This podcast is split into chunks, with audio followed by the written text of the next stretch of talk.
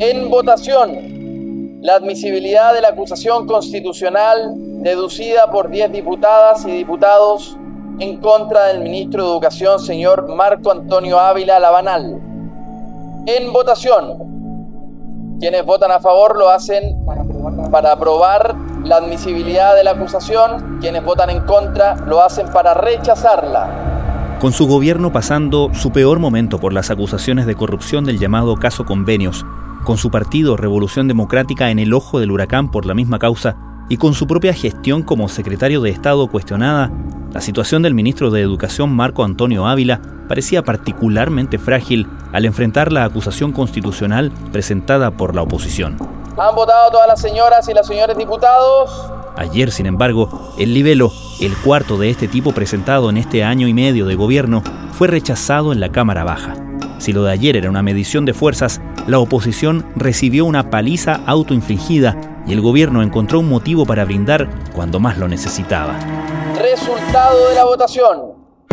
Por la afirmativa 69 votos, 78 en contra. Con esto ha sido rechazada la admisibilidad de la acusación constitucional. La Cámara rechazó la acusación por 78 votos en contra, 69 a favor y ninguna abstención. Y mientras en el oficialismo se felicitaban por las gestiones del ministro Álvaro Elizalde y el éxito al caracterizar la acción opositora como homofóbica, en Chile Vamos comenzaban a cobrarse cuentas y a evidenciarse fracturas. La más obvia, entre Evópoli y el resto de Chile Vamos, particularmente Renovación Nacional.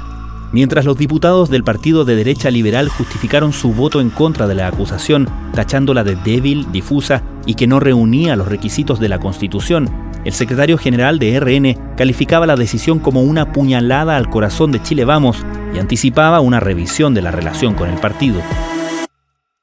El hecho de que se cayera la acusación constitucional le propina una dura derrota a la oposición respecto de su rol como contraparte de la moneda. Esto es muy complicado para la derecha porque en el fondo la opinión que existe y la autocrítica que se hacen en los sectores opositores es que este gobierno, la verdadera contraparte que ha tenido han sido sus errores cometidos por ellos mismos antes que la gestión o fiscalización de la oposición. El periodista de la tercera, Luciano Jiménez, habló con Crónica Estéreo desde el Congreso en Valparaíso, una vez zanjado el destino de esta nueva acusación constitucional fracasada. Haberse cumplido el objeto de la sesión, esta se levanta. Desde la redacción de La Tercera, esto es Crónica Estéreo. Cada historia tiene un sonido. Soy Francisco Aravena. Es jueves 13 de julio. Bueno, la acusación contra el ministro de Educación, eh, según contaban en la derecha, tuvo un mal de origen. Uno de sus principales problemas, decían en Chile Vamos, es que fue impulsada por dos diputadas que son muy conservadoras en lo valórico y que el tema de su agenda es especialmente importante respecto a este tema. Me refiero a las diputadas del Comité Social Cristiano Francesca Muñoz y a Sara Concha. Ambas son evangélicas y para ellas el tema valórico es muy importante. En ese sentido, a ellas les complicaba un poco el tema de que el ministro impulsara una agenda eh, que privilegiara la educación sexual por sobre otros temas, según decían. ¿Qué es lo que ocurrió? Que de los siete capítulos que fueron escritos para la acusación constitucional, hay tres que decían relación con los temas de educación sexual. Y según Chile Vamos, una de las complicaciones que esto generaba es que este tema en particular alejaba los votos de parlamentarios de centro o que son más liberales en lo valórico, como por ejemplo los parlamentarios de Evópolis. Este fue uno de los problemas que tuvo en su origen, además que desde Chile Vamos criticaban que en el fondo esta acusación constitucional que fue impulsada por estas parlamentarias, ellas no le dieron mucho apoyo durante el seguimiento. Sí, eh, bueno, una cosa son las intervenciones del día de hoy otra cosa han sido las intervenciones públicas por todos y todas conocidos que desde el, mismo, desde el minuto uno se presentaron como argumento justificación para empujar una acusación constitucional. Además, Luciano, pudimos ver cómo intervenciones como la de la activista Marcela Aranda en la comisión y de la diputada María Luisa Cordero, que hizo declaraciones en una radio, parecieron complicar y darle la razón en ese sentido al gobierno cuando decía que esta era una acusación homofóbica, ¿no? Sí, eh, justamente la, acusación constitucional en un principio, hasta por ejemplo inicios de esta semana, en Chile Vamos algunos creían que existían ciertas posibilidades de que fuera aprobada y pasara al Senado. Hasta el principio de esta semana había expectativas de que eso ocurriera, e incluso en el gobierno había rumores de que el ministro podía estar eventualmente pensando en renunciar al gabinete antes de que la acusación prosperara a la Cámara Alta. Creo que pasó que hubo autoerrores cometidos por la derecha que justamente le dieron la razón al gobierno en esta idea por instalar de que la acusación constitucional tenía carácter de homofóbico. En la derecha reconocen en el fondo que el gobierno logró instalar esta idea en la opinión pública y que parte de eso fue gracias a errores cometidos en la derecha. Uno de ellos fue por la presentación que hizo una dirigente conservadora que se llama Marcela Aranda, eh, donde tildó en el fondo que el ministro era un lobista de los temas valóricos. Esto fue complicado porque la presencia de ella en la comisión de la acusación constitucional fue gracias a un diputado de RN, a Miguel Ángel Becker, quien permitió en el fondo que la expositora conservadora hablara y con eso en el fondo esos dichos polémicos dieron un poco la razón a quienes decían que la acusación era homofóbica porque justamente fue uno de los argumentos que ella ocupó. Otro error autocometido que también provino de la bancada de RN es de la diputada María Luisa Cordero, que también en el fondo ella trató de pervertido al ministro de Educación y justamente también sirvió como para sustentar el argumento de que era una acusación de carácter homofóbico. El famoso Ávila, que si, que si no fuera ministro de Educación, lo habría, habría solicitado que lo metan preso por incitación a la, a la precocidad y la perversidad sexual infantil, que debería ser evaluado físicamente y biológicamente porque tiene una enfermedad. A partir de entonces, la acusación pareció desfondarse, por así decirlo, en su apoyo en Chile Vamos y ocurre el desmarque de Evópoli. ¿Cómo se dio ese paso? Porque hasta el día martes se declaraban, en, eh, por lo menos en reflexión, y Francisco Undurraga, el jefe de bancada de Evópoli, parecía validar los otros argumentos de la acusación, negaba esta acusación de que era un tema homofóbico, pero finalmente el día miércoles en la mañana, ya junto con el diputado Jorge Guzmán, se manifiestan en contra de esto. ¿Cómo se dio ese desmarque de Evópoli?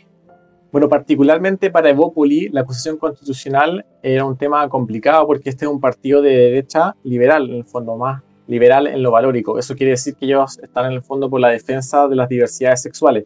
Entonces, el hecho de que se instalara la idea de que era una acusación de carácter homofóbico obviamente que complicaba al partido y obviamente a sus militantes que les incomodaba en el fondo que sus parlamentarios apoyaran una acusación constitucional al lado de gente conservadora que usaba este tipo de argumentos. Lo que ocurrió es que el partido se mantuvo en reflexión constantemente, no decían en el fondo cómo iban a votar, una decisión que mantuvieron en suspenso hasta la mañana de este miércoles cuando el diputado y jefe de bancada de Bópoli, Francisco Andurraga, anunció que él junto al diputado Jorge Guzmán iban a votar en contra de la acusación constitucional. Yo no, nosotros no lo reemplazamos, no, no lo respaldamos. Y de hecho así se lo, eh, se lo hicimos saber, no solamente a él, sino a los 154 diputados que estaban en la sala, o 147 que, que concurrieron finalmente.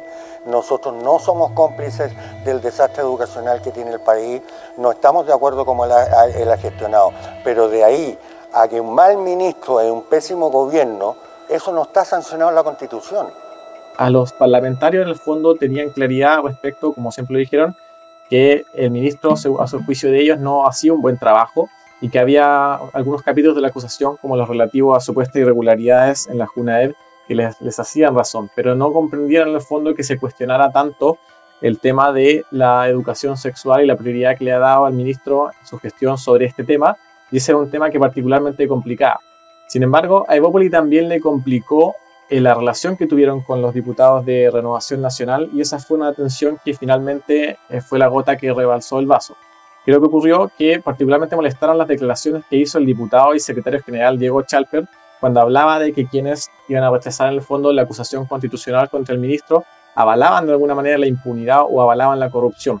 Ese tema a los parlamentarios de Bópoli les generó mucha molestia lo que finalmente fue reflotado públicamente durante el punto de prensa que dio Honduraga la mañana de este miércoles, en el que exigió respeto a sus socios de, coalición. Finalmente, el, comité de Bópoli se dividió porque los dos diputados que son militantes, Undurraga y Guzmán, finalmente rechazaron la acusación constitucional, mientras que los que son independientes, como Mateson y Otuititeao, la aprobaron. No nos dejemos tentar por este desvío de foco, sino que quedémonos en lo central. Vamos a votar mañana por la impunidad o vamos a estar disponibles en este momento en la historia de Chile a jugárnosla por la probidad y por el buen uso de los recursos públicos. Después de eso, Diego Chalper, el secretario general de Renovación Nacional, dijo que esto era una puñalada al corazón de Chile Vamos. ¿Cuáles crees que van a ser las consecuencias justamente en ese bloque opositor de este desmarque de Evópoli? Bueno, particularmente en Renovación Nacional no es primera vez que tienen un enfrentamiento con Evópoli respecto de algunas votaciones. En el pasado y particularmente en el Senado generó mucha molestia, por ejemplo, que el senador de Evópoli, Felipe Cas, no apoyara la Carta de Renovación Nacional a la Defensoría de la Niñez y que en la votación de su nombramiento la rechazara. También generó molestia en RN que los parlamentarios de Bópoli en el Senado, en el caso de Felipe K., Sebastián Keitel y Luciano Cruzcoque, se ausentaran de la votación de la carta de RN al Tribunal Constitucional Manuel Núñez. Estas dos votaciones, que fueron en el fondo de alguna manera una quitada de piso de Bópoli a Renovación Nacional, fueron consideradas como una especie de precedente respecto de lo que en RN consideran como una mala actitud de Evópoli. O sea, en ese sentido, en la Cámara todos comentan que hace tiempo que estaban molestos con Evópoli. Ahora, una de las decisiones que se están evaluando es cómo sancionar a Evópoli. El problema que tiene Evópoli es que es un partido que solamente cuenta con cuatro diputados que son propiamente de Evópoli. Sin embargo, el reglamento de la Cámara de Diputadas y Diputados exige que para formar un comité tienes que tener siete diputados. Entonces, lo que se hace en estos casos, por un tema administrativo, es que ellos ocupan parlamentarios de otros partidos para que se le puedan alcanzar el número mínimo y conformar un comité. En este caso, Evópoli, además de los cuatro diputados del propio partido, tiene prestados a dos diputados de la UDI y un diputado de Renovación Nacional. Entonces, lo que está pensando en RN están evaluando la posibilidad de quitarles a su diputado del comité, cosa que no alcancen el número mínimo que se requiere para tener un comité y esto le afectaría en decisiones administrativas que van de cosas tan básicas como hasta tener un comedor en hmm. la Cámara, como hasta los minutos de intervención en la sala de la Cámara. Muy buenas tardes. Creo que es bien importante no improvisar y por tanto quisiera compartir con ustedes, ¿no es cierto?, lo que me imagino es una declaración importante después de, esta acusación. Hoy día la sala de la Cámara de Diputados ha dado una terrible señal. Ha dado una señal de impunidad y no una señal de probidad. Uno podrá tener una opinión legítima o no de las políticas educativas, de cómo debiera avanzar el Ministerio de Educación, pero eso no significa que esté dentro del marco de una acusación constitucional. La gente no nos quiere perdiendo este tiempo en un circo. La gente nos quiere a nosotros hoy día legislando los proyectos que son de importancia. Mi llamado hoy día, después de esta acusación, es a cuidar el trato en el mundo político, a respetarnos más allá de las diferencias, a no convertir las justas diferencias entre unos y otros en ataques personales. Estás escuchando Crónica Estéreo, el podcast diario de la tercera. Hoy, el periodista Luciano Jiménez comenta desde el Congreso lo sucedido con la fracasada acusación constitucional contra el ministro de Educación, Marco Antonio Ávila.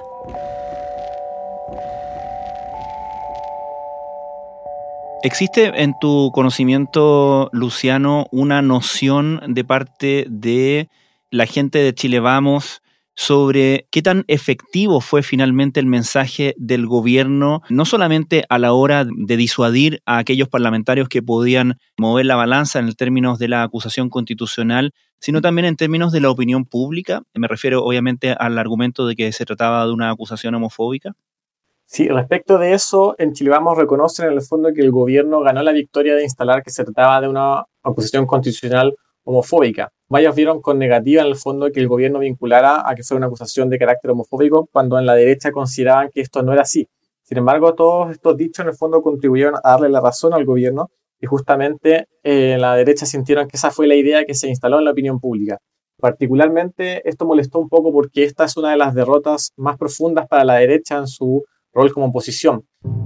En Chile Vamos y en el Partido Republicano consideran que el ministro de Educación era uno de los más fáciles de acusar, a diferencia de otros ministros que han estado en la misma condición, pero que en algunos casos las acusaciones constitucionales no se justificaban. En el caso de Ávila, todos consideraban que era un ministro a quien tenían una tan crítica opinión respecto de su gestión, que era el más fácil acusable, y en ese sentido, el hecho de que se cayera la acusación constitucional le propina una dura derrota a la oposición respecto de su rol como contraparte de la moneda.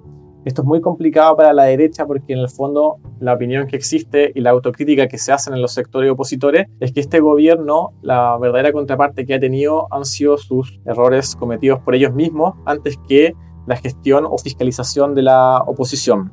También esta decisión podría afectar en términos de cómo se configura Chile Vamos como coalición, porque por ejemplo, esta mañana de este miércoles, la secretaria general de la UDI, María José Hoffman, planteó la posibilidad en el fondo evaluar cómo van a ser oposición y quiénes son los socios que, comprenden esta coalición. Si bien esto es una discusión que está pendiente, siempre está la latente discusión respecto de quiénes van a ser los socios que conforman Chile Vamos. Nosotros, eh, Daor, fuimos fundadores de Chile Vamos, Evópolis, la UDI y Renovación Nacional, fuimos los tres partidos fundadores y yo entiendo que a pesar de que no votamos con ellos, hay un, un ánimo societario posterior que se, se verá en el transcurso de los días y no espero más allá que construir, nosotros creemos haber actuado legítimamente, a conciencia, estudiamos el libelo, buscamos las infracciones o supuestas infracciones que, que tienen que estar escritas y descritas en el artículo 52 de la Constitución Política de la República, en, en, el índice, en el acápite que dice relación con los ministros. Y desde ese punto de vista... ¿Podemos sacar alguna lectura crees tú respecto de cuánto van a pesar temas que parecían en cierta manera superados en, en la coalición de oposición en Chile Vamos, que son los temas valóricos? Bueno, los temas valóricos han sido siempre una agenda que divide a Chile Vamos particularmente porque está compuesta por la UDI, que es un partido más conservador en lo valórico, y por Evópoli, que es un partido más liberal. En ese sentido, por ejemplo, en el gremialismo recriminaban que si bien eran solamente dos votos los que se desmarcaban de, desde Bópoli, esto daba una señal a otros sectores de centro que en el fondo no les convenía estar con la acusación constitucional. Porque lo que se planteaba es que si ni siquiera Evópoli, que es parte de la coalición Chile Vamos, estuvo a favor de la acusación constitucional, porque ellos, que son un sector de centro y alejado de la coalición, debían participar de esta. Luciano, finalmente tú estás en este momento, estamos hablando el día miércoles en la tarde, tú estás en Valparaíso. ¿Cuál es el, finalmente el, ambiente con el que se cerró todo esto? ¿Qué podrías contarnos del clima una vez que se zanjó la acusación constitucional? Pues el ambiente en la derecha era de bastante molestia. Una vez terminada la votación de la acusación constitucional, los parlamentarios de Chile Vamos y del Partido Republicano agarraron sus mochilas y todos se fueron raudos fuera del Congreso, fueron pocos los que finalmente quisieron dar la cara frente a los puntos de prensa y hacer declaraciones públicas, especialmente considerando algunos que principalmente promovieron esta acusación y después no quisieron dar explicaciones. El ambiente era de bastante tensión entre Chile Vamos, particularmente RN con Evópoli.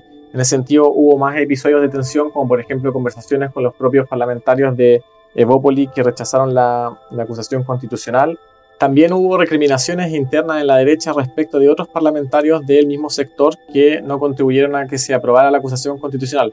Particularmente, por ejemplo, en la derecha molestó que el diputado Joaquín Lavín también votara en contra de la acusación constitucional contra el ministro y también en el caso del Partido Republicano molestó que hubiera dos diputados, en este caso Agustín Romero y Gonzalo de la Carrera, que se ausentaran de la, de la votación.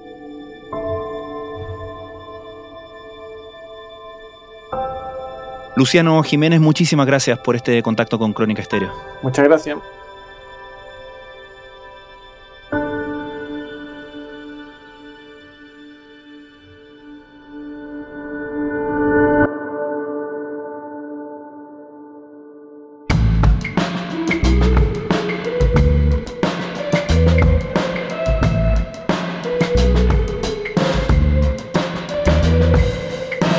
Crónica Estéreo es un podcast original de La Tercera. La edición y conducción es de quien les habla, Francisco Aravena. El diseño y postproducción de sonido son de Michel Paulete. Nuestro tema principal es Say Again de Citadel. Escucha todos nuestros episodios en Spotify o en tu plataforma favorita de podcast y en latercera.com. Nos encontramos mañana en una nueva entrega de Crónica Estéreo. Cada historia tiene un sonido el podcast diario de la tercera.